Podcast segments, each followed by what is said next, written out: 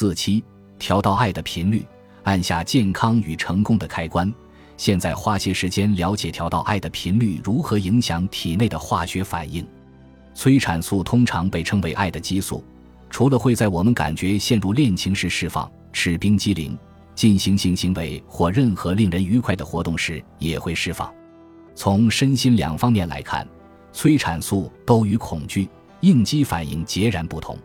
记住，人类的构造与设计是要让人活在爱里，而非恐惧中。活在恐惧中，就表示有哪里出了问题。不过，也不能一直进行这些有乐趣的活动，那么做对自己也不好。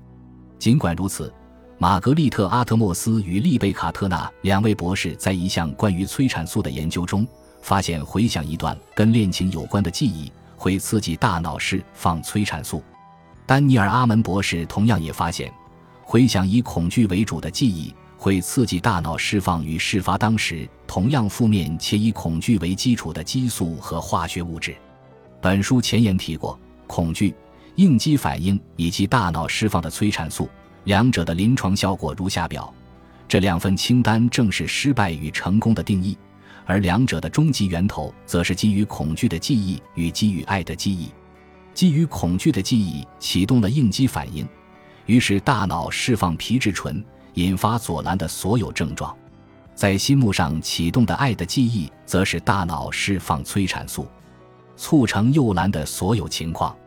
这里有个好消息，你可以选择拥有哪种体验。你可以决定保留基于恐惧的程序，持续按下压力、皮质醇与失败的开关，或者你可以删除恐惧程序，并以爱中写程序，全心全意活在当下，活在爱中，按下爱。催产素与成功的开关。根据我个人的经验以及过去二十五年来患者告诉我的事，我相信删除恐惧程序，以爱重写，然后选择活在爱中，聚焦于此时此刻，大脑就会持续释放催产素。毕竟，我的患者在删除、重写自己的程序，并且实践爱的密码之后，都陈述了一模一样的经验。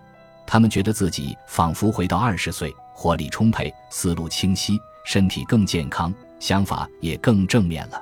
你还记得热恋时的感觉吗？